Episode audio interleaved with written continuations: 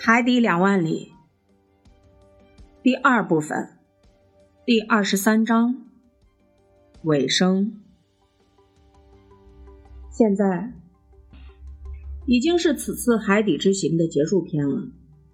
当我苏醒过来的时候，我发觉自己已经躺在罗佛丹群岛的一个渔民小屋里，我的两个同伴内德兰德和孔塞伊也安然无恙地守护在我的身旁。紧紧地握住我的手，我们彼此激动不已地拥抱在一起。那天夜晚，小艇是怎么逃脱大旋流那可怕的漩涡的？内德兰德、孔塞伊和我，我们又是如何从那漩涡中逃生的？等等，这一切我都说不清楚。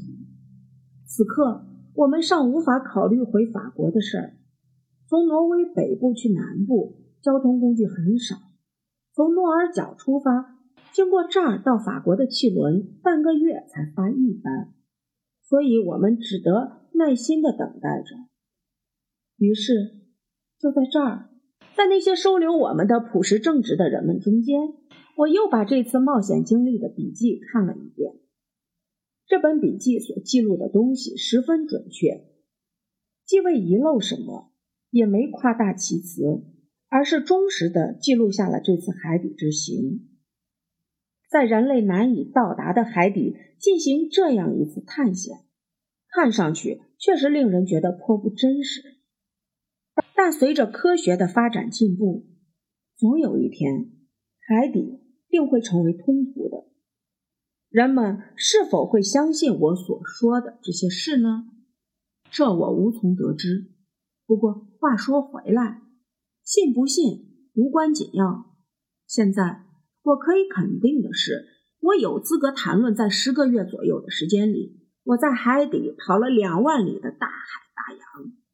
我有资格谈论那海底世界，在穿越太平洋、印度洋、红海、地中海、大西洋、南极和北冰洋的时候，他们向我展示的是多么奇妙壮观的海底世界呀！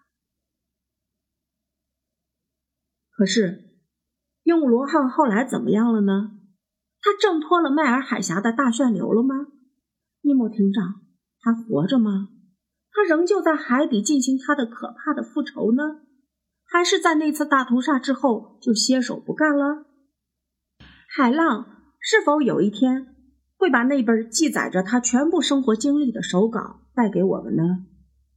我有朝一日能够得知他姓甚名谁吗？那艘沉没的战舰能够通过他的国籍，让我们获知尼莫艇长到底是哪国人吗？凡此种种，我都想弄个明白。同样，我也希望尼莫艇长的那艘动力强大的潜艇能够战胜海洋中最可怕的大旋流。希希望他的鹦鹉螺号在那个无数船只葬身的地方得以绝处逢生。如果真的天随我愿。如果尼莫艇长依然生活在海洋这个他为自己选中的祖国里，但愿仇恨能在他的那颗充满敌意的心中消逝。